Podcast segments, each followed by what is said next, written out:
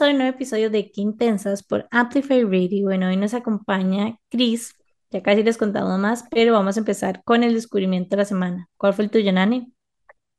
Bueno, yo les quiero contar que la semana pasada, Maf de Mafetula me invitó a celebrar el cumpleaños de ella con un- una actividad, una experiencia que se llama el baño de sonido.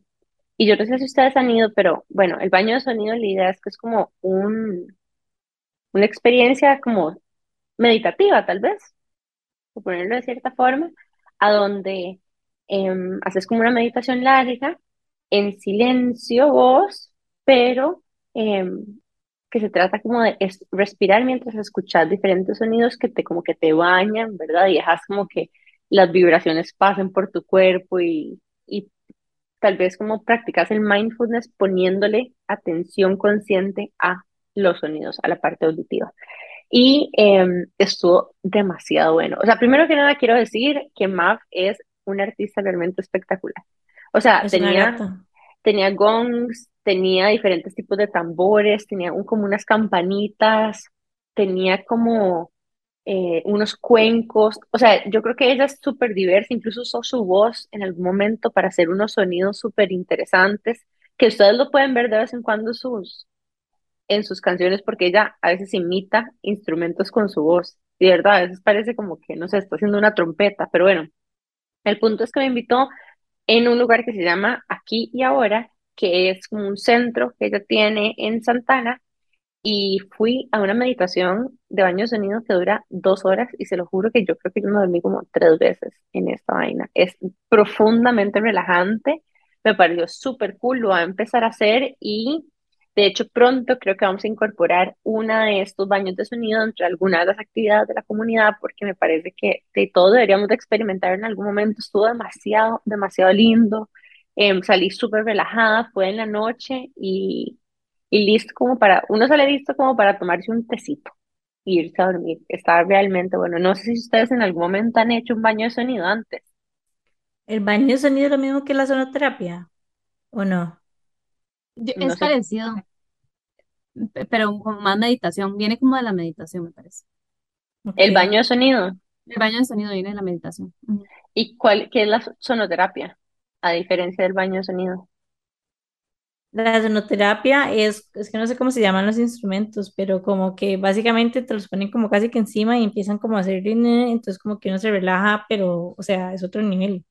O sea, como Cuencos. que es Con el cuencos, es, ajá, como que uno tal vez no, o sea, por lo menos yo no me he dado cuenta como del poder de la música para relajarme y he bajado cuando yo voy a hacerme sonoterapia, que literalmente no han pasado ni 10 minutos y ya yo estoy dormida en un nivel de relajación que no logro en ningún otro momento de mi vida. O sea, Vieras, es qué curioso que digas eso. A mí me pasó lo mismo, como que en esta experiencia dije, wow, o sea, y en especial cuando ponía instrumentos encima de mi cuerpo, yo lo sentía bastante. Y una de las cosas, o sea, como más interesantes que Matt dijo al inicio fue, que sí, el ser humano ha descubierto el sonido, o sea, descubrió el sonido muchísimos años, de diferentes formas, y por demasiadas civilizaciones hemos utilizado el sonido como una forma de practicar rituales, de llamar gente, de comunicarnos, de divertirnos, de entretener y no sé, como que a veces uno pierde de perspectiva que eso está ahí y que es tan fácil como que agarrar,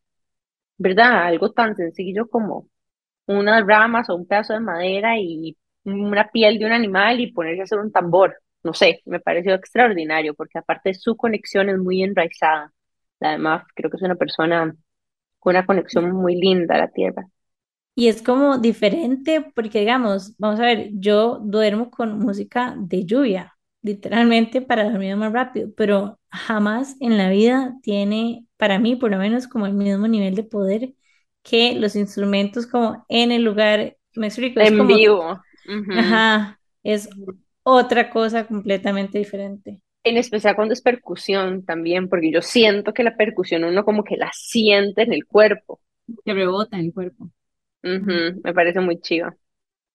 Bueno, ¿Y ese fue mi descubrimiento? sí, me encantó y se los quiero recomendar. Si alguno en algún momento lo tienen la oportunidad de hacerlo, apúntense porque vale full la pena. Y vayan a seguirla, se llama, bueno, pueden encontrarla en Instagram como Mafetula. Bueno, Cris, ¿cuál fue tu descubrimiento? Bueno, mi descubrimiento de esta semana en realidad eh, a mí me pareció muy interesante porque parece que está como ahí cerca a la vista y, y no está tan a la vista, ¿verdad? Entonces me parece muy curioso cuando, cuando uno nos, nos, nos cuenta o leemos algo y nos damos cuenta y decimos, ay, mira, esto se veía fácil, pero, pero no lo había hecho. Quieren que estoy llevando un curso de liderazgo femenino y este habla mucho de la inteligencia emocional y de justamente esto que mencionaba Nane también, de la musicoterapia o los diferentes sonidos en nuestra, en nuestra inteligencia emocional. Y lo que decían era que si cada uno de nosotros ya hemos identificado nuestros disparadores, o en inglés los famosos triggers, ¿verdad? Entonces es como, ya vos, has, ya vos tenés claro cuál es tu disparador, ¿verdad? Yo nunca me lo he cuestionado. Y yo, es cierto, o sea, ¿qué es lo que yo sé que me saca de, de quicio, ¿verdad? Y, bueno, es, en efecto, bueno, y está relacionada con el tema de hoy también, pero bueno, el, tema del liderazgo femenino estaba como más enfocado a corporación, ¿verdad? Bueno, a empresa o trabajo. Y eh, decía, entonces, en el trabajo, ¿qué es lo que te saca de quicio y cómo reaccionas? ¿Verdad? Porque seguramente cuando reaccionamos, eh, reaccionamos desde el estrés y, y la molestia, pero ¿qué pasaría si ya conociendo mis triggers o mis disparadores, entonces no voy a reaccionar con estrés porque ya sé que me molestan, ¿verdad? Entonces, ¿cómo? Entonces me puse a pensar cuáles son mis disparadores. Si es que la gente, no sé, que llegue tarde o que, o que me responda de esa forma o que, no sé, ¿verdad? Lo, lo que sea, que no sea, si uno los tiene mapeados, es mucho más fácil entonces acercarme a ellos, no desde el estrés, sino desde una parte mucho más constructiva y me pareció eh, súper valioso. Creo que, es curioso porque no, no era tan difícil de encontrar, pero no sé si todas nosotras nos hemos preguntado justamente cuáles son mis disparadores y conociéndolos, ¿verdad? Porque todos tenemos una, ¿cómo hago para enfrentarlo desde, desde la construcción y no necesariamente del, desde el estrés? Claro que conceptualmente es como en la medida que vos lo conoces, podés por lo menos observarlo. No es que siempre te vas a poder digamos, contener en la reacción o en la respuesta, pero por lo menos poco a poco vas acercando tu conciencia o tu self-awareness al momento donde te estás, ¿verdad? Al momento del trigger. Em, y te sentís como compartiendo tu trigger. Sí, bueno, no, definitivamente mi trigger era que, que, que, no me, que no me respondieran, porque seguramente cuando estamos en una conversación y yo trato como decir, vamos por acá, mi trigger era que me dijeran, no, no era por ahí, no es por ahí, es por allá. pero Porque entonces yo me sentía como invalidada de que había traído una propuesta y de que, y de que me dijeran que no. Claro, después encontré que en realidad es, es, el, es el momento de superioridad, digamos, de que porque yo, porque tiene que ser mi idea la única idea, de no, pongámosla a la mesa y conversemos, ¿verdad? Entonces eh, me sentí que en el trabajo era como mi momento de, de que cuando uno trae la mesa tiene que también estar abierto a escuchar que a alguien no le va a gustar. Y ok, y tengo que aceptarle, que decir, ok, a alguien no le gustó. Em, y, y, seguro, porque a mí me parece fantástico, quiero que le, que le parezca fantástico a todas y a todos, pero también tengo que aceptar que alguien me diga, no, la verdad, eh, vos trabajaste en eso toda la noche, pero no, y no me gustó. Entonces ese, ese fue mi trigger. Y, y, más que invitarlas también, bueno, yo lo vi en la parte corporativa, pero imagínense también si ustedes tienen una relación con su mamá o con la pareja o, ¿verdad?, con una amiga. Si uno descubriera cuál es nuestro trigger, entonces también uno podría como no ser tan, no atacar tanto, ¿verdad? Porque a mí cuando alguien me decía que no, lo primero que yo digo es, ¿cómo no? No les gusta, ¿verdad? O sea, como en forma de ataque, como, ¿por qué no les gusta? En cambio, claro, si yo lo entiendo así, ok, cuando alguien me dice no me gusta, entonces yo digo, ok, ¿qué no te gusta? ¿Verdad? Como de una forma tal vez más constructiva y no de ataque. Y creo que también una forma de identificar cuando uno está siendo triggered o detonado, ¿verdad? Es cuando uno se pone en la defensiva inmediatamente, ¿verdad? O sea, si es como usted sabe, si están cuestionando cuáles son sus detonantes, váyanse al último momento donde usted se puso defensivo. Por ejemplo, y hay una hora muy curiosa, a mí me pasa esto, y es que uno de mis detonantes es cuando la gente me da como instrucciones, como, como que me manda, pero yo soy súper mandona. Entonces, eh, es rarísimo, porque más bien es como, es como súper incoherente, ¿me entiende? Entonces yo me doy cuenta y como que hasta me da vergüenza que ese sea mi trigger cuando fijo si yo me cono- o sea, si yo me topara a mi otro yo, me caería pésimo. Eso yo pienso, es como, ay, no, Y qué saben que terrible. quedó más raro todo esto. Yo también soy mandona y que odio que me digan qué hacer. Y Mariana y yo, yo no sé cómo hacemos, pero literalmente nosotros como que molestamos siempre con esto. Es como cualquier persona que nos ve como interactuando cuando estamos como hablando de algún, no sé, Cree que algún estamos evento, lo que peleando. sea. Cree que nos estamos matando y que nos estamos mandando a todo.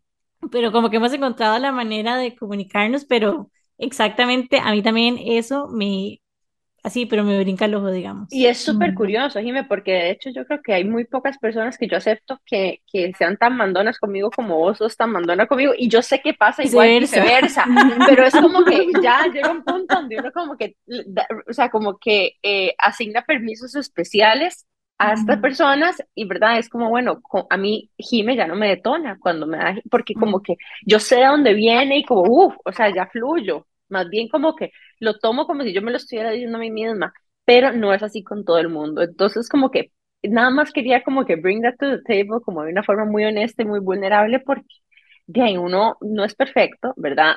La coherencia se trabaja con el tiempo, empieza por la autoconciencia y ahí va evolucionando, pero me parece súper interesante este tema de los triggers. Y de querés, identificarlos, ¿verdad? Que cada uno lo identifique. Es que yo creo que ese es el primer paso, ¿verdad? Ujú, Después uno decide qué quiere hacer con eso, porque también una ujú, opción es no quiero hacer nada, voy a quedarme con el ujú, trigger y le voy a ladrar a la persona que me haga esto. Pero uno de por lo menos vive con las consecuencias de eso sabiendo, a sabiendas, ¿verdad? Ujú, ujú. Y me quieres decir algo más o nos quieres compartir tu descubrimiento de la semana? Hoy les voy a compartir dos descubrimientos. Uno físico, que es una tienda que se llama Canvas, estoy en uno de mis millones de cursos, es clases de cocina natural. Y fui a ese lugar que se llama Canvas, que es como una tiendita, pero tienen como este espacio donde están las clases de cocina y me pareció demasiado linda. Me compré Es una una mueblería. Ellos son artesanos que hacen muebles de cocina y muebles para la casa, de hecho, también. Ah, no sabía eso. Bueno, esa, esa parte no la sabía, pero tienen candelas y como cosas para la cocina demasiado, demasiado lindas, súper bien curadas. Entonces, obviamente yo salí con candela, que huele espectacular, delicioso, y la tengo frente mío. Ese es mi descubrimiento número uno. Y el descubrimiento número dos es que en otro de los cursos que estoy haciendo, que se llama Stressful to Soulful, con Janine, como que uno de los, eh, bueno, se ha dado como herramientas y una de las herramientas de la última sesión fue como una meditación en el que ella decía como, ok, voy a inhalar en gratitud. Entonces como, como que poner en palabras como si estuvieran ahí nada más en el mundo exterior para yo agarrar. Y me pareció tan mind blowing como, no sé, llegar a inhalar gratitud y exhalar, no sé, me explico, paz. O sea, es como, como si estuvieran ahí y no sé por qué, pero cuando lo hice en el momento me sentí como tan grounded que definitivamente lo voy a, lo voy a seguir aplicando. Les voy a contar un poco más, porque Jimmy me dio la explicación previa de esto que me está contando este fin de semana. Y es como que imaginarse de que todas estas palabras están como una sopa de letras flotando en el aire y que están disponibles ahí para tomarlas y Abundantes. agarrarlas. Ajá, como que todo lo que usted necesita está flotando ahí, son como, no sé, conceptos etéreos. Y en el momento que ocupas, puedes como que agarrarlos o inhalarlos y exhalarlos y como que integrarlos a, no sé, tu respiración literalmente, ¿verdad? O incluso puedes, yo no sé, me imagino que uno lo puede agarrar y como que traérselo al corazón o alguna cosa así, como lo que sea que a vos metafóricamente te sirva más. Lo que Pero ocupes en ese momento, literal. Es como, o sea, como este mindset de abundancia que todo está ahí, nada más para que uno lo agarre. Entonces me pareció como demasiado, demasiado poderoso y como que está, hemos estado hablando un poco de manifesting y todo esto, y no es como que uno llegue y empieza a manifesting y que ya todo empieza a pasar y todo es mágico, maravilloso, fluido, pero definitivamente hay un cambio como en mindset. Entonces siento que también eso es como parte de, parte de eso, saber que es una posibilidad y que al final de cuentas tiene que ver mucho también como con liderazgo y somos como los líderes de nuestras propias vidas y salirnos como de ese mindset de víctima, digamos, y más bien como de tomar el control, la que va con el control, pero no importa, tomar el De control. responsable, de responsable. Exacto, somos responsables de nuestras vidas. sí, a mí lo que me, una de las cosas que más me gustó, de hecho, de este concepto que estás compartiendo es que tal vez recordaros que los recursos que necesitamos para enfrentar el momento presente están generalmente disponibles, los recursos emocionales, ¿verdad? Em, y siempre tenemos la posibilidad o la opción de hacer una pausa, look around, ¿verdad? Respirar y procurar tal vez como integrar aquello que necesitamos y, y sí, como vos decís, Cristo, tomar responsabilidad en ese momento de lo que estoy sintiendo, tomar responsabilidad de las emociones, tomar responsabilidad del momento y em, preguntarse qué, qué es lo que uno quiere hacer. Tomar responsabilidad que también lo que me pase es algo, yo, yo puedo cambiarlo proactivamente, ¿verdad? O sea, no es, no, no es solo lo que me pase a mí ya, sino que yo puedo ir a buscar esos cambios y esa, esa actitud y esa forma de ver las cosas para que eh, funcione de una manera que me funcione a mí, ¿verdad?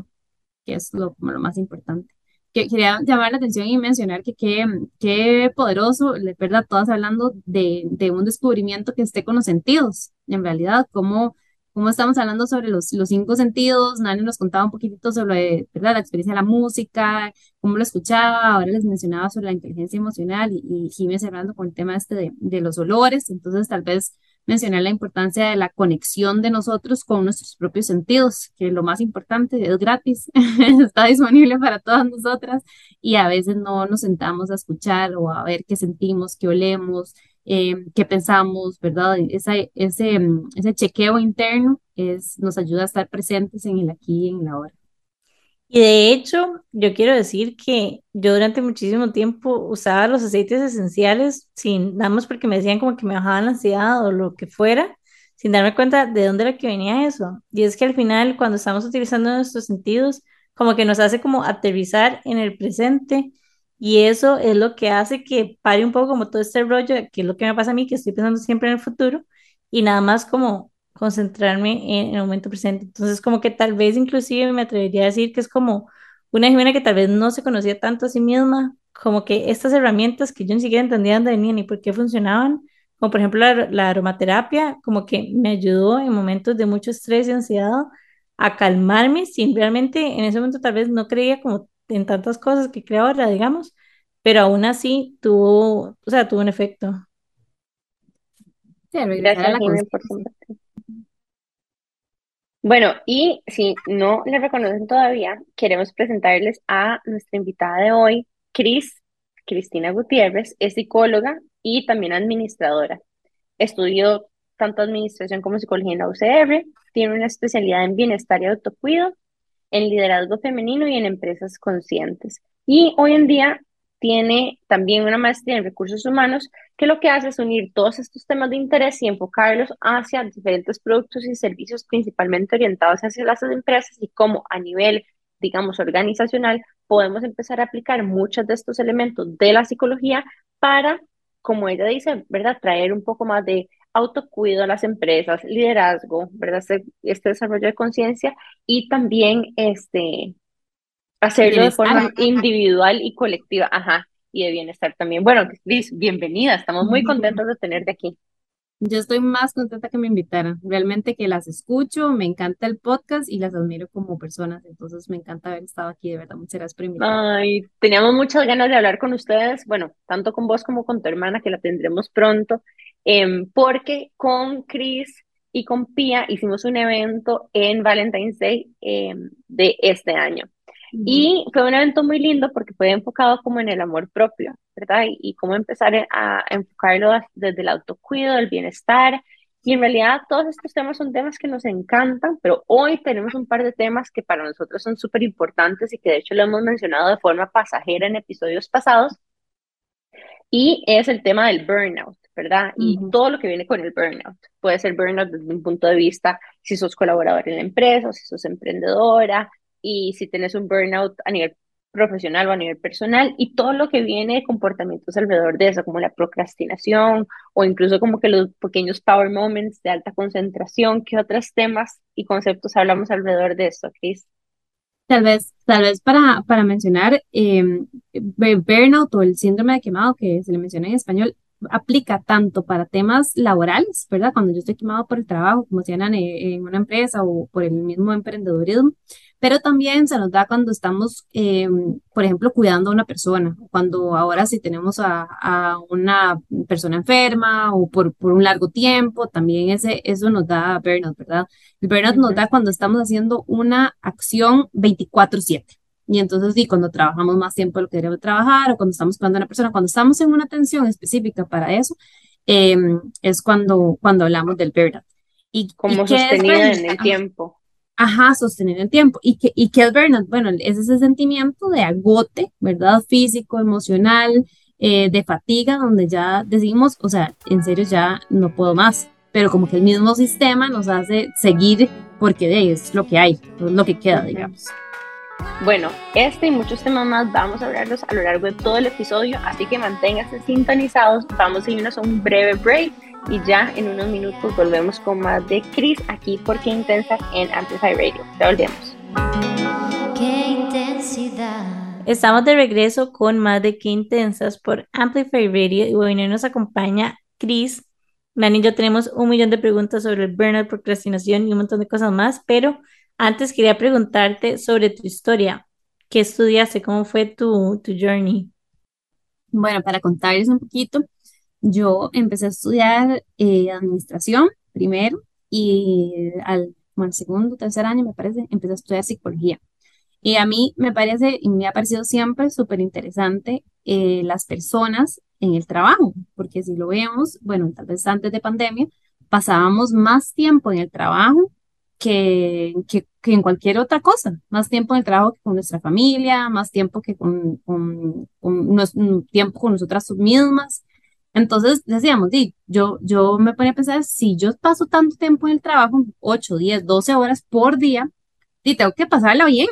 O sea, es algo que me tiene que gustar, ¿verdad? Y de pronto cuando empecé a estudiar el tema, yo veía, no necesariamente la gente eh, disfruta el trabajo, no necesariamente la gente eh, tiene autocuido en el trabajo, ¿verdad? Entonces me fue interesando mucho esos dos temas, era como las personas dentro de la organización. Eh, y, Cris, una pregunta aquí. Cuando vos estudiabas administración, ¿esto era un tema que se hablaba en la carrera de administración o cuando hablaba, estabas en psicología? era un tema que se hablaba porque casi que me parece que era como, es un tema emergente, pero ¿a dónde, a dónde, o sea, quién te dijo que esto se podía estudiar, se podía abordar, este tema existía? Me encanta esa pregunta, Nani, porque al final, eh, en cero, o sea, más bien cuando yo estaba en administración, eh, digamos, desde el enfoque de, yo estudié en la Universidad de Costa Rica ambas carreras, entonces me, parecía muy gracioso ver que cuando uno estaba en admi, eh, la gente más bien en recursos humanos era un tema X, nadie le hacía caso, ¿verdad? Era como un curso en todo el, el bloque, mientras que finanzas y, y, la parte de números eran como bloques todos los años. Y en psicología, curiosamente, eh, a los profesores que, que yo les decía que estaba en administración, bueno, yo era la capitalista terrible, ¿verdad? Y, y nadie quería, hay una, un curso que se llama psicología laboral, era el curso que todo el mundo le aburre, nadie quiere, porque cuando hablamos de psicología, la gente piensa en psicología clínica, por propiamente dar consulta, ¿verdad? Y yo lo que le decía a la escuela de psicología es como en la, en la psicología laboral es un campo emergente de un montón de trabajo. O sea, aquí hay un montón de trabajo y muchas veces los psicólogos, porque no encuentran campo en la parte clínica, se van y hacen otra cosa, terminan haciendo encuestas o incluso más temas de administración, cuando no le dan espacio a temas laborales, ¿verdad? Eh, que, que son, es un campo muy grande. Sea, fue cuando empecé a decir, aquí no estoy en ningún lado, los de administración no quieren con psicología, la psicología no quiere con administración, y yo decía, pero aquí hay un match súper interesante, porque ¿Cómo hacemos nosotros para pasar tanto tiempo, eh, en, por ejemplo, no solo en, haciendo el trabajo, sino en lo que, con cuántas personas, o sea, qué significa nuestra red de apoyo en el trabajo, ¿verdad? Y, Me parece demasiado visionario de tu parte, porque digamos, hoy en día yo creo que ya es innegable, ¿verdad? Y, mucho más a raíz de la pandemia, pero incluso justo antes de la pandemia, ya la gente empezaba a generar mayor conciencia y empieza con temas como de ergonomía, salud ocupacional, ¿verdad? Como que antes incluso todo esto de, de del bienestar estaba dentro de salud ocupacional en muchos casos, ¿verdad? Em, pero quiero tratar de llegarle todavía un poco más, o sea, ¿qué, ¿cómo te llegaste a interesar por ese tema? Porque yo ahorita decir, bueno, es que me pareció interesante que digamos, de este lado no lo veía mucho, de este lado tampoco, pero ¿cómo, cómo lo viste vos? ¿Qué te llevó a verlo? yo creo que al final el, el cherry pie final, ¿verdad? Fue cuando me fui de maestría em, y me fui para Londres. eh, nos da para, bueno, para contar de una vez hago el anuncio. Me fui con una beca súper buena que se llama Chivning y invitados a todos a participar porque realmente es súper buena. Pero entonces me fui para allá y, y mm, descubrí, bueno, llevé eh, recursos humanos, eh, se llama la, la maestría, y eh, mi tesis empezó a ser de temas de well-being, ¿verdad? O autocuido, porque me enteré que, bueno, había una clase que se llamaba Happiness, ¿verdad? Felicidad, y empiezan a medir qué es felicidad, qué es felicidad, y bueno, dan muchos tips, ¿verdad? E incluso hay un estudio que mm, longitudinal muy grande que dice que más bien la gente que, que no es casada o que se divorció es más feliz que la gente que vive con pareja, ¿verdad? Entonces empiezan a dar un montón de números y datos y era como, o sea, la gente le decía, ¿usted realmente quiere tener pareja? Porque según los datos dicen que las personas que fueron eh, eh, divorciadas van a son más felices porque dejaron el tema atrás, ¿verdad? Y se enfocaron en ellas mismas. Entonces, como que empiezas a cuestionarnos un poco la parte cultural, porque en Costa Rica como que mucho se hace para las parejas, ¿verdad? Eh, eh, que, ¿verdad? Se enfoca mucho en ese lado. Y después me doy cuenta que en Londres y en otros países, eh, perdón, en el Reino Unido y otros países hay un enfoque gubernamental sobre el well-being, o sea, el bienestar de los colaboradores. O sea, ya se estudia y ya es como si el ministerio, aquí el Ministerio de Trabajo, pero allá hay un ministerio enfocado para el well-being de los trabajadores. Entonces, claro, yo decía, esto es, ¿y por qué nadie le da pelota, verdad, a un tema de bienestar en la parte organizacional?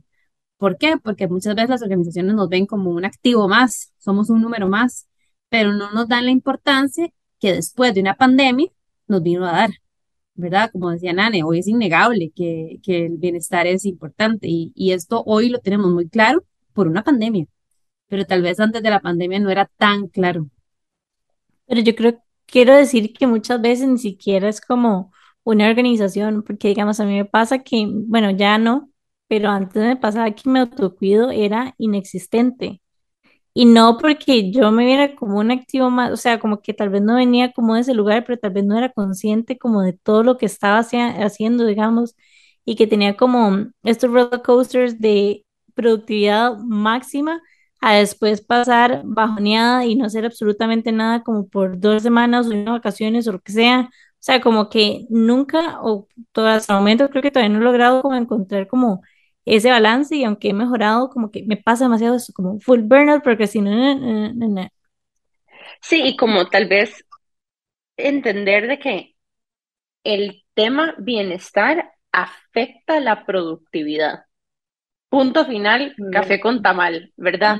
O sea, entre mejor vos estés, va a afectar tu desempeño en lo que sea que vos hagas. Si trabajas en una empresa, si sos una emprendedora, si quieres desempeñar en un deporte extremo, ¿verdad? O sea, creo que esa otra parte de psicología del deporte es súper interesante también, porque obviamente, o sea, tal vez los deportistas están más conscientes de su cuerpo y el bienestar corporal y físico, pero el bienestar mental también les juega a favor o en contra, ¿verdad? Yo no sé si ustedes ven deportes, pero por ejemplo, em, yo veo mucho tenis y entonces, no sé si ustedes han visto, pero el tenis y la mentalidad y el bienestar mental de los jugadores, o sea, puede ser el mejor aliado o el peor enemigo en la cancha y su capacidad de gestionar sus emociones en segundos puede, ¿verdad? Flip el marcador. Entonces, bueno, todo esto em, me parece demasiado chiva y, y qué dichoso haber estudiado esto, que me parece chivísima. Sí, y hay algo que ustedes las dos mencionaron que es lo más interesante de todo y es que nosotros tal vez nos enseñaron siempre o culturalmente o generacionalmente que trabajar más era mejor, ¿verdad? Yo no sé cuántos de ustedes y quienes están escuchando también eh, chiquitillas les decían como, eh, ¿verdad? Ver el techo era imposible, o sea, eso era una pérdida de tiempo. Mi mamá me tenía que ver bañada temprano eh, ¿verdad? Jamás viendo el techo, o sea, ¿qué está haciendo? Estudie, haga, eh, corra, o sea, siempre teníamos que estar haciendo algo. Yo no sé si a ustedes, pero a mí no, a mí nadie nunca me dijo, hey, descanse, agarren su agenda, ponga un hueco de una hora de descanso, o sea, vea tele, vea el techo, ¿verdad? Lo que usted quiera, y, y tómelo como parte de su productividad, o sea, no, no ver solo productividad como hacer, hacer, hacer. Y es que de hecho, eh, yo siento como que el cuerpo lo agarra eventualmente, o sea, como que ni siquiera hay como control ahí, o por lo menos a mí lo que me pasaba es que como que yo lo iba como postergando, no, después descanso, yo no sé qué, así que ya llega un momento en que literalmente, aunque yo me sentara por cinco horas seguidas, no sé nada. Que colapsa uno. también. ¿Cómo así? Sí, ese es todo tema, todo un tema también. El perfeccionismo, o sea, que yo también quiero que, o sea, estoy, estoy, quiero seguir haciendo porque a mí me gusta el check, ¿verdad? De lo hice bien, lo sigo haciendo, soy productiva, puedo más, eh, la gente me alaba, me dice que lo voy haciendo bien, y entonces, ¿cuándo pongo la pausa de descanse? Sí, porque uno se siente, bueno, a mí me pasa mucho, ya soy mejor, he mejorado en esto, pero me siento, o sea, me etiqueto, me juzgo como vaga, ¿verdad? Como que, o unproductive, o como que, ¿sabes qué? En toda esa hora que estuve palanganeando, pude haber hecho A, B, C o D, o debí haber hecho A, B, C o D. Qué, qué Sí, interesante que dice, Nani, porque es parte de nuestro perfeccionismo, ¿verdad? O sea, como siempre tenemos que ser productivas, siempre, y entonces esa, esa carga emocional que nos ponemos cuando, uy, es una hora, bueno, no sé cuántas de ustedes, pero, pero yo no, nos veo ahí, ¿verdad? Eh, Tengo una hora y entonces tuve que hacer esto o si hubiera hecho esto otro, o sea, y jamás decimos, tengo una hora para ver el techo. Entonces, entre A y B, tengo una hora y voy a acostarme a hacer nada. Casi nunca decimos eso. a mí algo que me pasa también es como que digo, como que me siento culpable de nada más como quedarme literalmente viendo para el techo o leyendo porque siento que estoy siendo vaga, puedo estar haciendo otras cosas, pero a veces esa hora se me va yendo nada más como en el celular cuando estoy como numb ahí en Instagram scrolling y ni siquiera como que me percato y después veo para atrás e inclusive me siento como culpable y es como ¿Por qué gasté una hora en esto? Mejor lo hubiera gastado leyendo, hubiera sido más productiva, de hecho, es obviamente O lo incluso que... la palabra gastar. Sí, sí, sí, sí o sí. Todo mal, ocupamos terapia, mentira, pero sí. Bueno, bueno, sí, pero eh, también hay otra cosa Ya que me estoy vamos, estamos trabajando. Es un camino largo, chiquillas, pero lo importante es estar comprometido con el camino. Em, o digamos, bueno, yo no sé a ustedes les pasa, pero yo no tengo TikTok. Mi vara es Instagram. Entonces yo paso viendo videos en Instagram, pero puedo pasar una hora ahí. Mi hermana puede pasar horas, o sea, tres horas en la noche viendo TikTok antes de dormirse. Y es una vara, es una locura. Pero me parece curioso porque a veces para mí el break es meterme en redes sociales. Así, ver tonteras, videos graciosos o de gatitos o de anima o sea, amistades interespecies o memes graciosos Esa es una faceta de Instagram. Nani que si todavía no la conocen, tienen que ir a seguirla a su yo perfil de soy Spirit. Es, o sea, es épico, digamos. Y manda los mejores reels y los mejores memes también. Nosotros pasamos mandándonos todo el día. Y todo el también día. me gusta lo que estás diciendo porque también es, o sea, nos morimos de risa, literalmente. Entonces también termina Eso es un break descanso. super Ahora que lo, ajá, Sí, eso es un break super tuanis. analizo. Y a veces hay, digamos, yo me recuerdo que hay empresas de amigos míos que no, o sea, como que bloquean redes sociales. No te pueden meter a Facebook, Claro. el Wi-Fi no te permite, o sea, entrar en esto y es como, bueno, really, o sea, de verdad. Ok, sí, es tema como de confidencialidad, ¿verdad? Ujú. Pero o sea, ¿por qué vas a bloquear ciertos websites o ciertas cosas obligando a la que la gente esté ahí como de 8 a 5, s- to- o sea, cada minuto sin hacer un break? No sé, como que ya ese tipo de cosas, yo creo que incluso la generación como de los millennials y como los menores que están creciendo, o sea, no lo aceptan, ¿verdad? Hoy en día, incluso una empresa que te haga ir los cinco días de la semana a la oficina es como medio raro, que es otra parte chiva de todo esto. Sí, y, y tal vez mencionar, bueno, para contarles tam- también un poco de, de vulnerabilidad de uno, pero ahora que hablaron de, de sesiones, yo me acuerdo que una vez fui a- al psicólogo, sí, la- los psicólogos también vamos al psicólogo, y, y, mm, y una vez dije, es que, vieran, eh, me siento mal porque estoy viendo tele. O sea, mi, mi trauma era porque yo decía, es que sien- me siento ya no soy tan productiva como antes. O sea, como que era un issue para mí, ¿verdad? Y yo decía, ya no soy tan productiva, ya no tengo tan claras mis metas y yo me hice un mundo porque yo decía, estoy viendo tele, ¿verdad? Y, y era más bien como, o sea, como para mí eso significaba que yo no estaba produciendo. Yo quería mencionarles algo tal vez importante porque yo creo que ese, ese tema del burnout hasta ahora se menciona y, se lo comentaba a Jimé tal vez ahorita en, en, la pausa, pero por ejemplo, nosotros pensamos que, que nunca nos va a dar, ¿verdad? Que no, sí, nosotros tenemos burnout, pero no nos va a dar nada. Pero no saben ahora la cantidad de personas que yo atiendo que tienen ya implicaciones físicas, ¿verdad? Entonces el burnout no solo significa estar cansado, con fatiga, sino que el burnout también nos lleva a temas ya médicos eh, físicos como parálisis facial, fibromialgia, artritis, eh, espondilitis, ¿verdad? Que son un montón de, de, de, enfermedades crónicas que se dan por el mismo estrés que nos ponemos nosotros, ¿verdad? Porque el burnout al final es un estrés, un, un crónico que hace que nuestros músculos o nuestra espalda se ponga tan tensa y tan inflamada que empieza a, eh, a, molestar a, otros, a otras partes del cuerpo y nos lleva entonces a un montón de, de efectos secundarios físicos, ¿verdad? Entonces, hoy cuando hablamos del burnout, no es solamente decir, bueno, a mí no me va a pasar o, o es un tema, no, o sea, es todo un tema y como el tema mental de tengo que producir, producir, producir, eventualmente también este, y nos llega un punto donde el mismo cuerpo dice, hola, ya no me escuchaste, te mandé dolores de cabeza, te mandé hormigueos, te mandé eh, cansancio y nunca paraste. Entonces, pa, y te paro yo, ¿verdad? Y, te manda también alguna parte que te hace parar. Bueno, yo de hecho quiero compartir un poco mi experiencia de burnout porque he tenido como diferentes tipos y en diferentes momentos de mi vida también, ¿verdad? Que no es tampoco como que una cosa que le pasa a una vez en la vida, sino que hay, existen personas, por ejemplo, en mi caso, yo soy muy enfocada, ¿verdad? Tengo, soy muy disciplinada, ¿verdad? Entonces, para mí, dejar, o sea, el trabajo y la ética de trabajo es muy importante. Me pasa en varias ocasiones que he tenido que tomar breaks obligada, ¿verdad? Porque el mismo cuerpo me los pide. Em, y bueno, específicamente, el burnout que me pasó más recientemente no era como por trabajar demasiado en una cosa, sino que era por el estrés sostenido alrededor de esa cosa, ¿verdad? O sea, el trabajo estaba bien, yo salía del trabajo a las cinco y media, seis de la tarde, pero yo pensaba en eso todo el día, ¿verdad? A tal punto en que la forma en la que a mí se me manifestó en el cuerpo fue a través del bruxismo.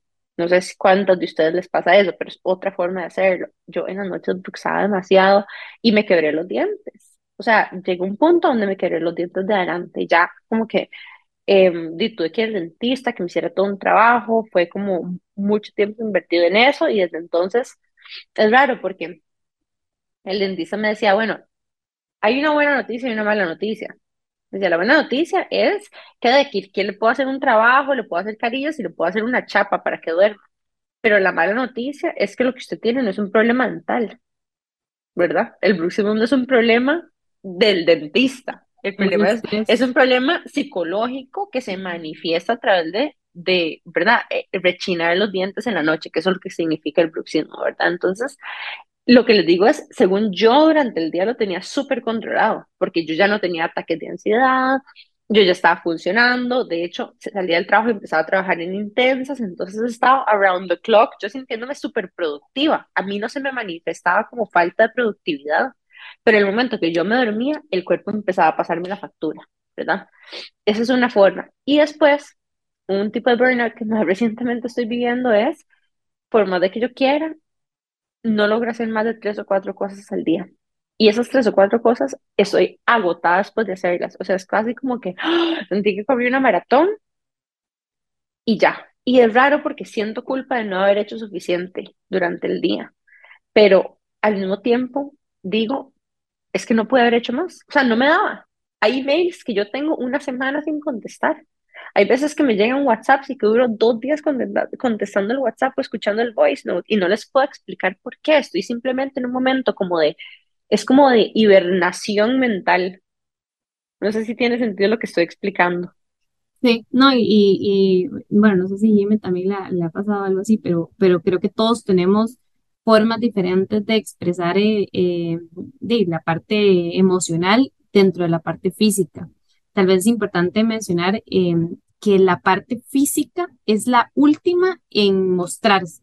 Quiere decir que ya el cuerpo trató de batallar mentalmente con el tema y ya la física es cuando dice, hey, ya no puedo más, ¿verdad? Entonces, y ahí va incrementando. Al principio son dolores de cabeza, eh, cosquilleos, ya después pasa ataques de ansiedad y después ya ahí es cuando nos vamos como a, alguna parte crónica como, como fibromialgia o alguna parálisis. Entonces también es como ya cuando el cuerpo nos está hablando, es porque ya el cuerpo intentó decirnos de otra manera que le, que le bajemos un poco, ¿verdad?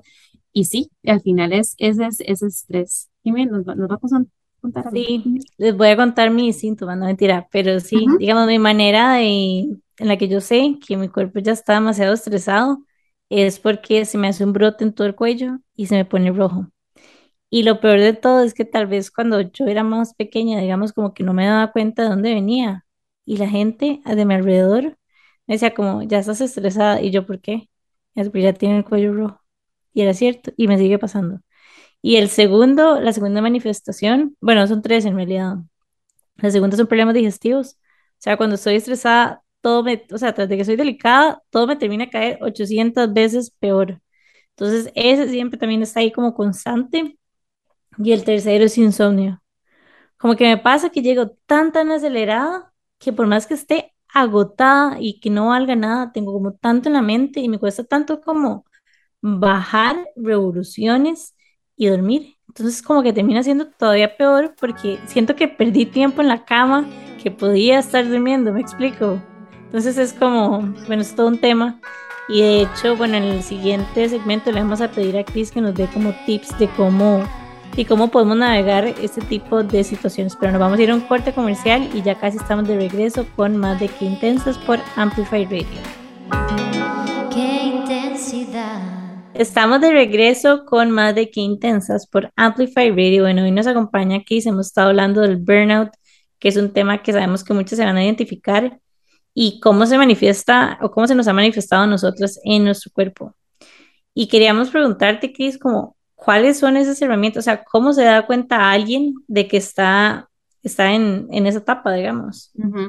Sí, el, el, tema del burnout es, muy interesante porque al final estamos constantemente haciendo algo que nos gusta o que sentimos que tenemos que hacer, ¿verdad? Entonces puede ser que lo, lo vemos, cuesta detectarlo, porque aunque para otras personas afuera les parece obvio, para nosotros no tanto porque estamos metidos en el sistema, ¿verdad? Entonces, bueno, algunas de las, de las cómo detectarlos, lo primero es la falta de energía, ¿verdad? Es una sensación de abatimiento, o sea, cansancio total, desde donde yo siento que estoy súper cansada, que desde que me levanto, siento que ya quiero que sea eh, tarde para ir a dormir. Entonces yo siento esa falta de energía y falta de motivación. Yo me levanto y digo, sí, bueno, es lo que me toca, es lo que tengo que hacer, pero no me motiva nada.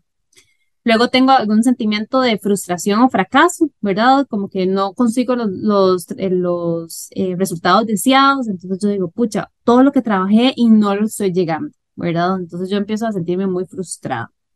Otra, ojo, todo lo que estoy mencionando son son y o, ¿verdad? No necesariamente tienen que ser todas las que estoy mencionando, pero tal vez para mencionar algunas de, las que pasan. Eh, el, el estado de ánimo, definitivamente, si yo estoy irritable, impaciente, negativo, negativa, distante, ¿verdad? Como una comunicación agresiva. Nania nos decía también al principio como el ataque, ¿verdad? Si, si yo estoy eh, atacando, seguramente es que estoy en una forma donde me siento atacada y entonces es entender qué es lo que está pasando.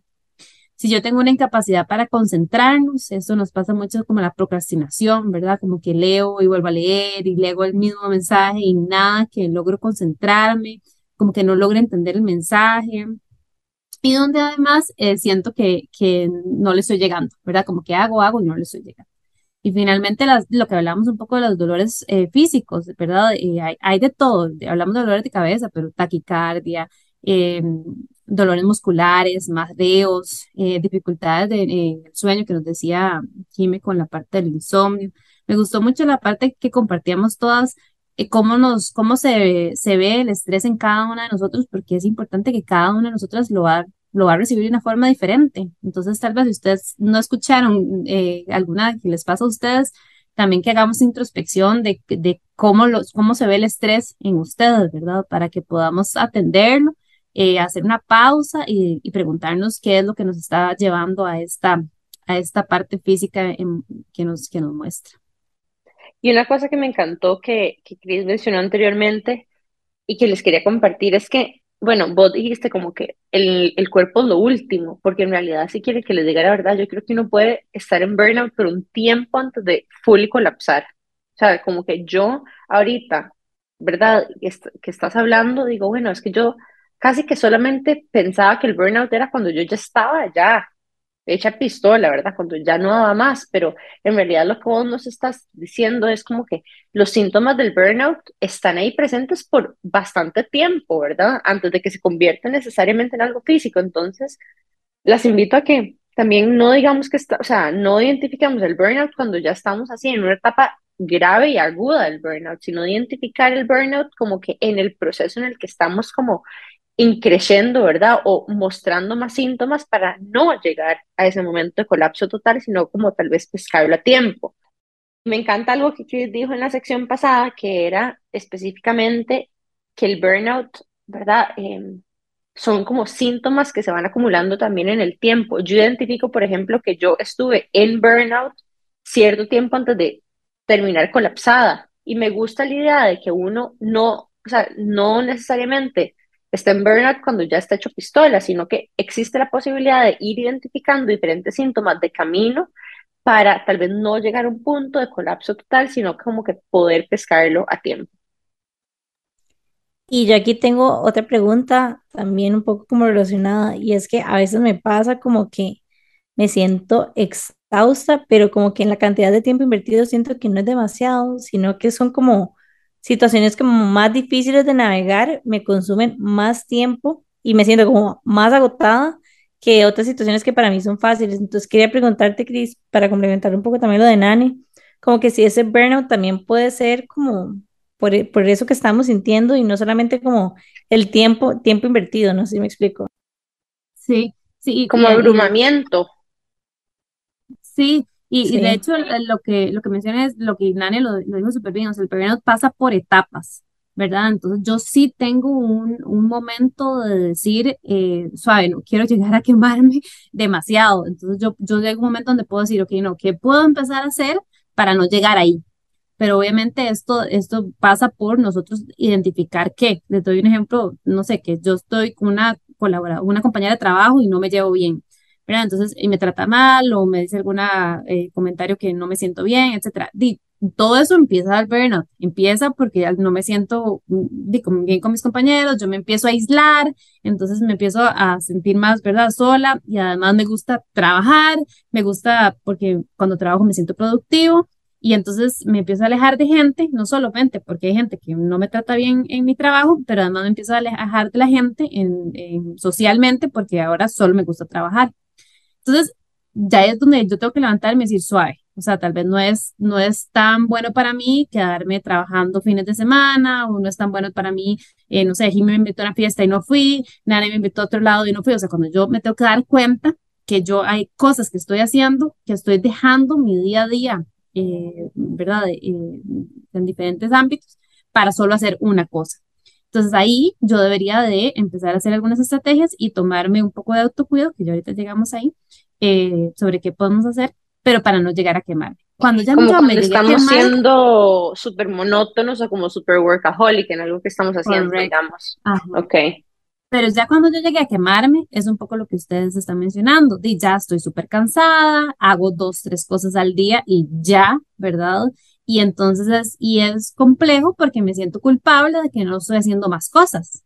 Entonces ahí empieza como la auto, eh, autocrítica, ¿verdad? De por qué no soy tan eficiente como antes, qué es lo que está pasando, y me empiezo a cuestionar de todo. ¿Será la edad? ¿Será la alimentación? ¿Será que, verdad? Y entonces empiezo a, abrir más temas complejos donde no los hay necesariamente, y nada más estoy demasiado cansada y mi cuerpo me dijo, ya no más.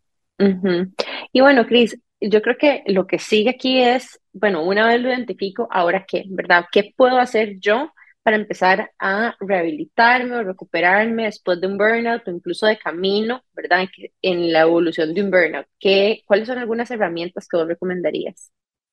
Sí, lo primero, eh, yo diría que hagamos como un checklist eh, sobre nuestras necesidades básicas, ¿verdad? Entonces, punto número uno, o sea, yo logro dormir bien, ahora que nos decía Jiménez del insomnio, yo logro dormir bien, eh, yo logro dormir y tener un sueño reparador, ¿verdad? Si la pregunta, si la respuesta es que no, Si yo duermo pocas horas o duermo mucho, pero si el sueño no es reparador, eso es un, un, primer tema, ¿verdad? Donde yo podría empezar a revisarme, puede ser con un doctor, puede ser que tome melatonina, que es natural, eh, pero algo, ¿verdad? Porque cuando yo no duermo, yo ando súper agresiva, porque no estoy cumpliendo con una necesidad básica, ¿verdad?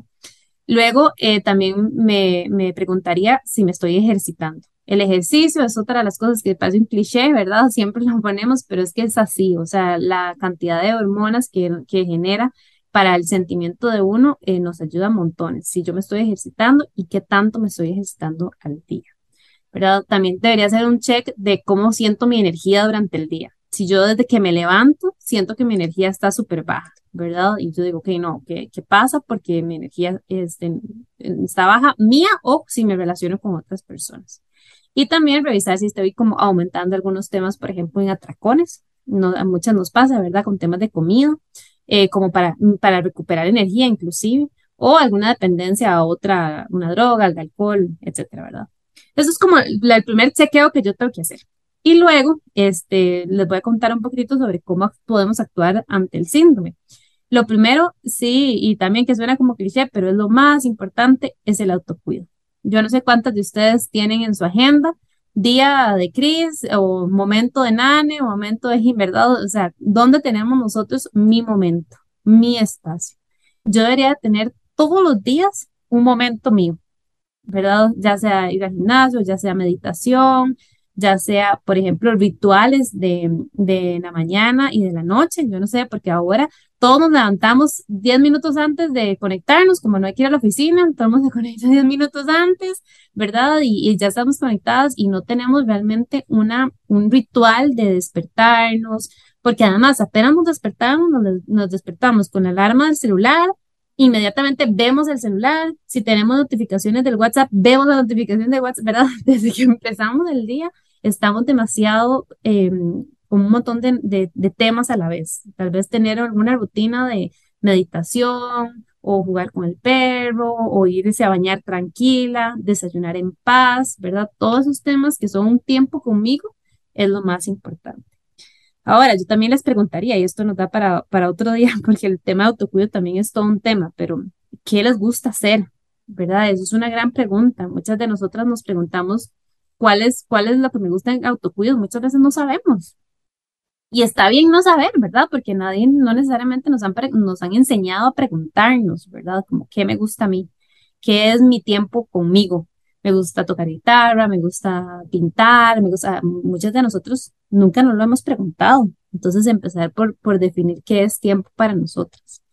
Y también cuando hablamos de, de autocuidado, ¿verdad? Eh, yo también utilizo mucha, otra, otro tip para darles, ¿verdad? Que yo pongo una alarma, ¿verdad? Y entonces random, o sea, una alarma a las 10 de la mañana, 11 y 15, o diferentes horas del día, los, los lunes a una hora, los martes a otra, y la alarma se llama ¿qué necesito? ¿Verdad? Y entonces de pronto la alarma suena y dice qué necesito y yo me pregunto, o sea, sí es cierto, ¿qué necesito? ¿Por qué? Porque hay veces que yo no sé si a ustedes les pasa, pero estamos, eh, empezamos a las 8 a trabajar o a las 7, a, la hora que empiecen, y de pronto tenemos tres horas sentadas enfrente de la computadora, no hemos comido, no hemos ido al baño, ni siquiera, ¿verdad? Para nada, no, no hemos tomado agua, y de pronto uno dice, ¿en qué momento se pasó todo este tiempo? ¿Verdad? Y a veces lo que necesito es ir al baño, o lo que necesito es tomar agua, o lo que necesito es un chocolate, o lo que necesito es ponerme de pie, pero no nos preguntamos necesariamente qué estamos necesitando. Entonces, empezar a ser más conscientes de qué necesito. Yo tengo pacientes que, que me decían que ellas no tomaban agua para no ir al baño, porque eso era tiempo perdido. Claro, ella trabajaba en ventas, ¿verdad? Entonces, de una venta no se le puede escapar y entonces decía, yo, entonces, claro, hoy, eh, años después, tiene problemas en temas de, de, de la vejiga. Pero entonces, pararnos y detenernos y preguntarnos qué necesito hasta ir a tomar agua o ir al baño, ¿verdad? Es tan, tan básico y tan primordial que muchas veces nosotros no lo hacemos. Y Cris, entonces, para incluso amarrarlo un poco con los servicios que vos das, si una persona, ya sea en una organización o una emprendedora o una persona en su vida personal, identifica eso y quiere más bien acompañarse o acompañar a su equipo a que no pasen estas cosas, contanos un poco de cuál es el espectro tal vez de tus productos y servicios. Claro, a mí me, pueden encontrar como Cris Psicología y Mente en Instagram y en Facebook. Y bueno, yo doy desde sesiones psicológicas en terapia, digamos, individual, pero también doy sesiones de coaching. Me encanta acompañarlas en el liderazgo, ¿verdad? En, en empoderamiento, en temas de poner límites, que también nos da para otro tema, este, cómo hacemos para, para poner límites y, y, y respetar nuestro autocuido, ¿verdad? Entender que el autocuido no es algo egoísta, porque eso es lo primero que nos dicen, ¿verdad? No, eh, yo tengo que ser la última porque siempre es más educado que vaya a las demás personas o siempre está alguien más primero que yo. Y lo más importante más bien es cómo trabajamos eh, el tema de ser, el autocuido no es egoísta, sino que el autocuido es priorizar. Y, y bueno, también eh, con temas de charlas corporativas, talleres, em, y con todos esos temas que hemos hablado, procrastinación, burnout, eh, liderazgo positivo, liderazgo consciente, em, metas, cómo hacemos también para nosotros desarrollar nuestras metas, ¿verdad? Entonces, todo en la parte personal y en la parte de, de laboral me encantaría apoyarlas y más que invitadas a conocer la página. Em, y en lo que les pueda, aunque sea la pregunta que quieran poner por el mensaje en Instagram, bienvenidos, yo siempre respondo. Muchísimas gracias, Cris, por acompañarnos. Y hablo también de parte de Nane, porque estamos como en un hype después de este episodio. Sí, me Como encantó. que, sí, como que resonamos demasiado con todos los temas que, de que estuvimos hablando. Y demasiadas gracias por compartir todo tu conocimiento y las herramientas también para que podamos navegar mejor estas situaciones. Yo definitivamente después de esta sesión como que Ah, definitivamente me identifico, me diagnostico como burnt out. O sea, y no, no sé si hay algún momento de mi vida donde no estaba burnout, pero como- porque cuando no estoy colapsada generalmente tengo como que algunos temas ahí, entonces, no sé, también me llevo como esto para, como que lo he hecho para el saco también, para la hora que trabajo yo con equipos, porque probablemente como que la cultura que yo establezco en los lugares donde trabajo tiende a ser culturas que llevan hacia eso. Entonces estoy desarrollando como más como una conciencia colectiva del impacto que tiene mi forma de, de, de navegarme y de llevar esa carga personal de trabajo en la gente con la que trabajo. Digamos, o sea, definitivamente Jimena y yo somos enablers, la una de la otra en este tema, ¿verdad? Sí. Em, entonces, como que también me llevo eso, porque de cuando uno está con otras personas que son parecidas, tal vez como que uno se, ¿verdad? Se alimenta mutuamente, pero puña, em, ahora ya más bien me siento mal de todas las chicas que trabajan con nosotras, porque de fijo de ahí uno las puede drive hacia un burnout también. Entonces me llevo eso como de lección también y me siento muy agradecida por este episodio. Gracias, Chris, por tu tiempo.